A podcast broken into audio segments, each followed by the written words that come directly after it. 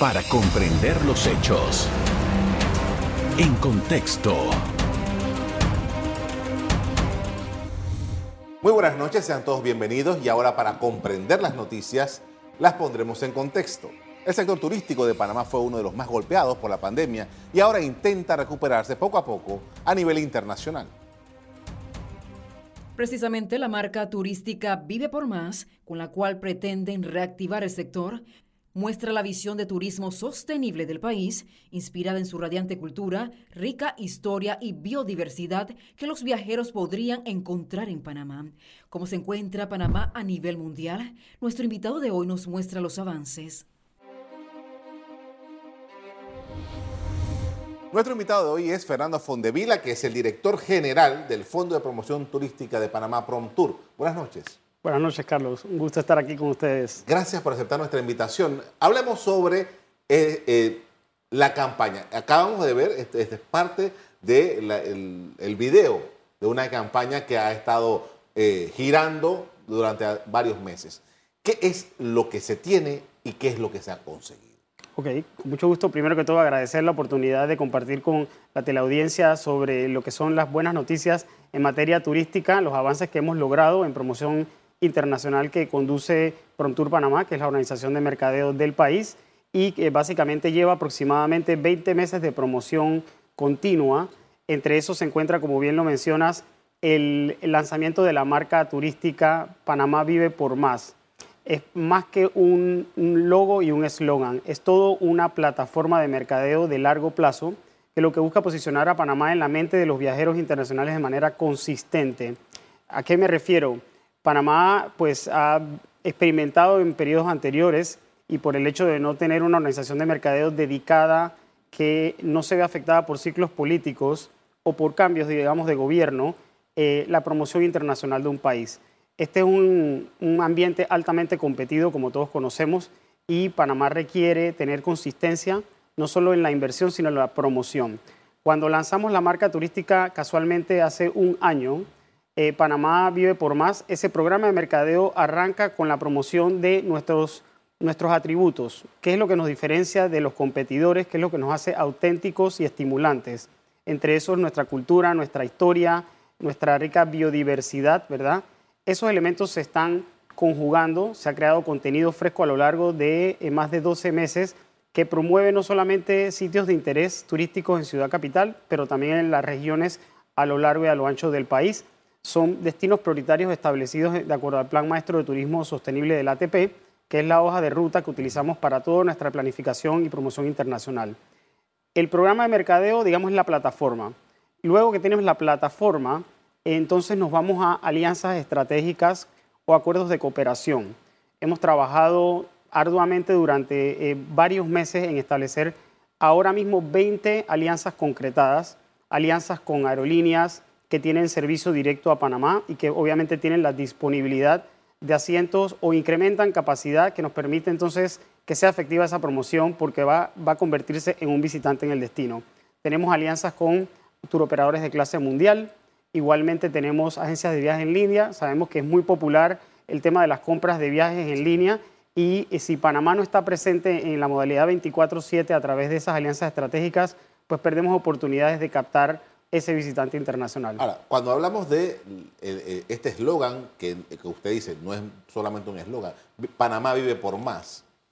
¿Qué significa? Esto significa que esta va a ser la manera en que Panamá siempre se va a identificar o eventualmente eso varía. ¿Cómo, es esto? Porque nosotros creo que todo el que tiene edad suficiente en Panamá puede recordar My Name is Panama. Así es. Eh, y que eso fue hace ya mucho tiempo. Pero, eh, ¿qué es lo que debe ocurrir con esta, con esta marca?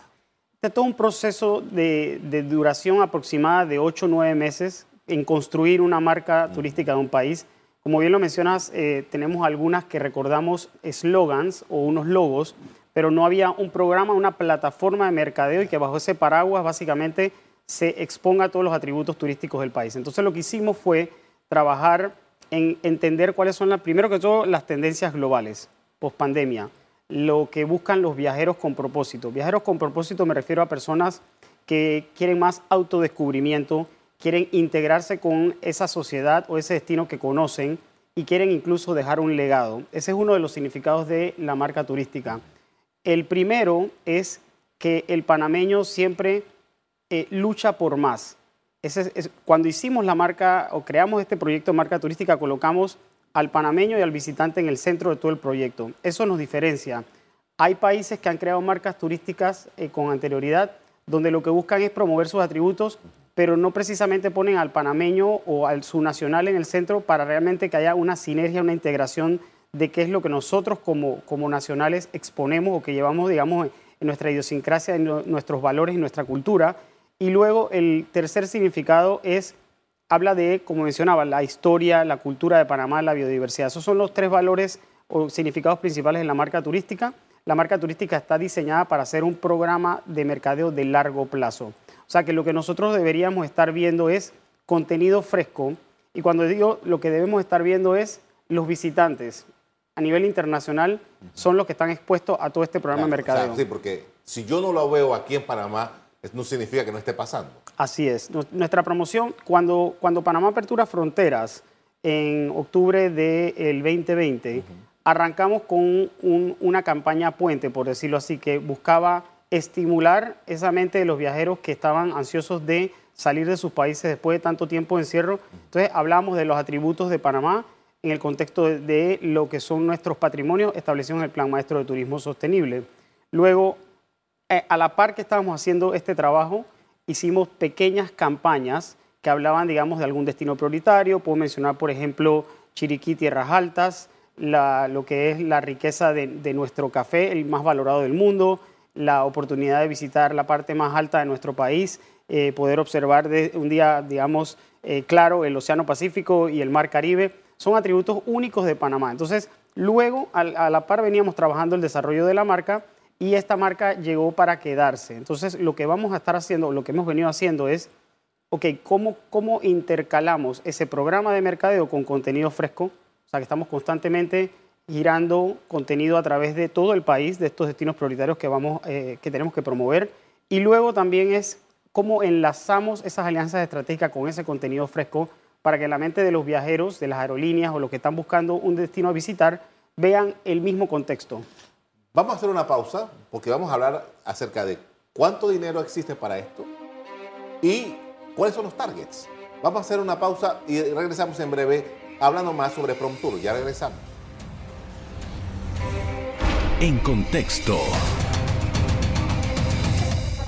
Estamos de regreso con Fernando Fondevila, es el, el director general del Fondo de Promoción Turística PromTour. Estamos analizando la promoción del país y de la campaña para que tengamos más visitantes internacionales en el país. Y cuando íbamos al cambio comercial hablábamos, bueno, ¿cuáles son los targets? ¿A quiénes va dirigida esta campaña? ¿En dónde se ubican estas campañas? ¿Y cuánto dinero hay para hacerlo? Así es. Bueno, primero, los países a los que les estamos haciendo promoción constantemente a 24-7, modalidad 24-7, son nueve. Están establecidos de acuerdo al plan maestro. Es, eh, por mencionarlos, es Estados Unidos, Canadá, Costa Rica, Colombia, Argentina, Brasil, España, Francia, Alemania. Ese, ese grupo de países representa aproximadamente hoy en día un 54% de las llegadas de turistas internacionales al país. ¿Por qué también cuando se hace el estudio científico de, o, estudios de mercado para entender por qué son nueve países y por qué de pronto no se toman otros? Es porque Primero es la conectividad. Tenemos que asegurarnos de que haya esa conectividad aérea entre los países o, la, mayor cantidad de sillas disponibles o el potencial de nuevas rutas, por ejemplo. Lo segundo es el, objetivo o el viajero objetivo es viajeros con propósito o también se le conoce como viajeros conscientes. Son personas que eh, buscan espacios abiertos, buscan espacios de experiencias auténticas, conocer destinos que haya un factor diferenciador y en el que también puedan interactuar con los nacionales o puedan hasta dejar un legado. Ese, eso es una tendencia global a la cual nosotros estamos llegándole. Esta audiencia en esos nueve países es cerca de 500 millones de posibles visitantes o que son catalogados como viajeros con propósito. Entonces, ahí, ahí empezamos. Vamos a nueve países, a un mercado objetivo de aproximadamente 500 millones de viajeros con propósito y luego tenemos que asegurarnos que tenemos los canales o las vías de conectividad con estos viajeros. Entonces, esto lo estamos haciendo en modalidad 24/7 tenemos una inversión en general, el presupuesto de la Organización de Mercadeo en este año, producto de que pues, tenemos un fideicomiso que permite utilizar fondos que de alguna manera por, por tiempos de ejecución o por contrataciones no se dieron un año calendario, pueden ser traspasados al año siguiente. Ese es precisamente lo que ha pasado en el año 2022. Un presupuesto alrededor de 30 millones, aunque la ley que nos conforma indica que debemos recibir 20 millones por año, el fideicomiso venía recibiendo del Estado estos fondos y se vinieron acumulando se utilizaba una parte, lógicamente, porque como mencionaba antes, desde octubre del 2020 iniciamos nuestra promoción. Pero cuando lanzas la marca turística tienes que poner mucho más empeño y fuerza y, la exposición de la marca y del país debe ser mayor. Entonces, esos programas, algunos son del 2021 que ya derraman sobre el 2022 y luego tienes todo el año calendario 2022 programado sobre la base de 20 millones. ¿Cómo se, se conforma? aproximadamente es un 70% de inversión en, mercadeo y promoción internacional. Todo lo que apoya el programa, la plataforma de mercadeo y las alianzas estratégicas. Luego tenemos un aproximado 20%, 20-25% que utilizamos para todo lo que es el área que denominamos de desarrollo de negocios, ventas y servicios. ¿A qué me refiero? No solamente es exponer directo hacia el visitante a Panamá como destino deseable, auténtico, sino es también, junto con el sector turismo de Panamá, salir a vender a Panamá. Entonces, hemos estado participando desde el 21 hasta la fecha en 25 ferias internacionales del corte de turismo de ocio o vacacional o de la industria de reuniones. Esas ferias que han representado, también las medimos.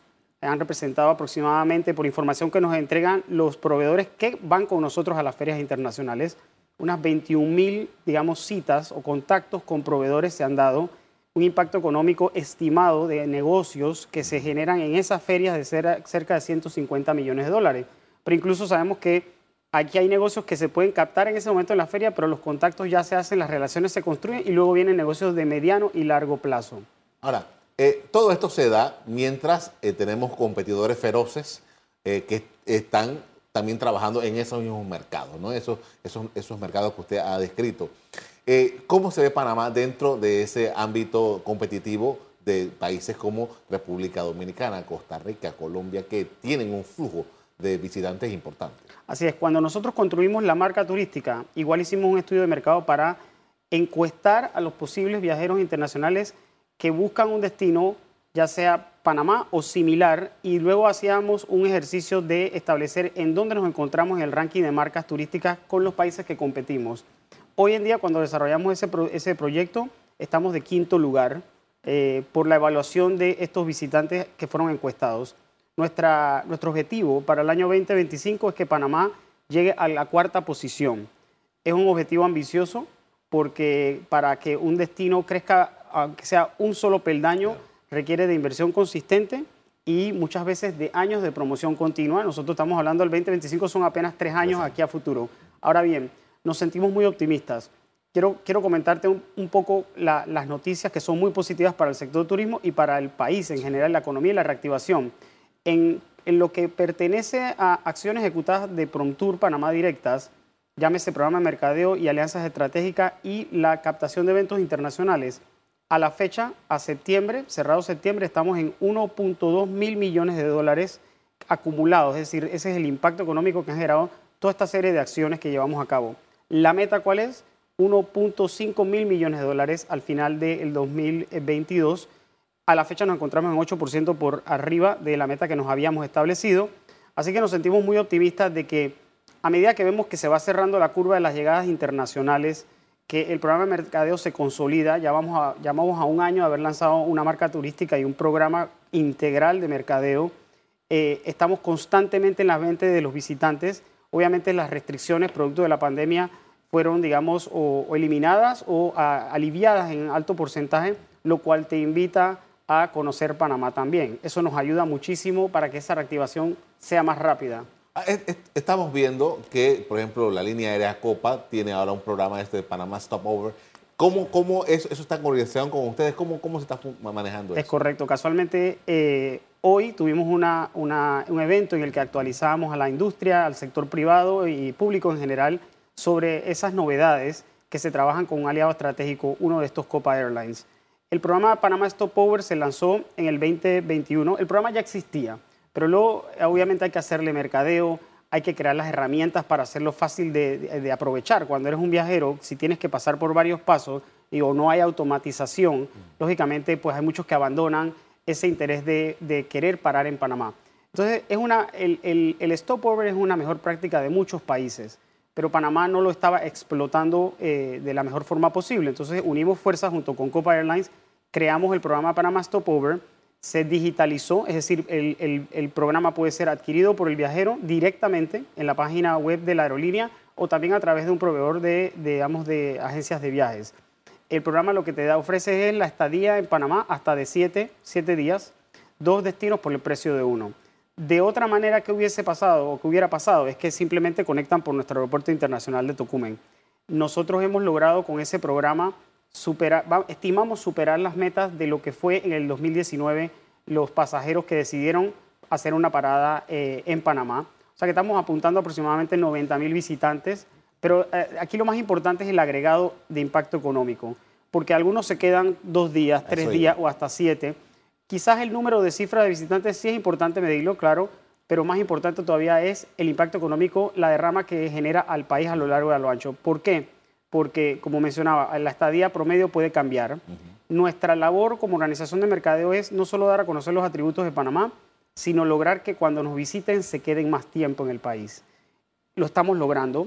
Ahora mismo estamos en un promedio de 10 noches de estadía en Panamá, producto de todas las acciones que comentaba Anteriormente eran ocho noches promedio. Con esto vamos a hacer una pausa para comerciales. Tengo que ir. Al regreso seguimos hablando sobre la promoción del país en el campo turístico. Ya regresamos. En contexto. Seguimos con Fernando Fondevila, el director de Promtour. Estamos hablando sobre promoción turística y quería preguntarle por qué ya usted nos ha explicado todas esas eh, eh, aspiraciones que tiene el fondo ¿Cómo medimos y cómo se nota la efectividad del programa que ustedes están desarrollando? Así es. Todas nuestras acciones están siendo medidas. Tenemos tres grandes bloques básicamente en los que estamos midiendo nuestra inversión. El primero, la plataforma o el programa de mercadeo liderado por Panamá Vive por Más, la, nueva marca turística. Tenemos herramientas que nos ayudan a conocer cuando interactúas con la publicidad que tenemos en el mercado internacional y de allí le hacemos el recorrido a ese viajero hasta que termina en una aerolínea planificando su viaje. Por lo tanto, esa es la forma de medir de que se materializó la compra de un boleto aéreo y un visitante en el destino.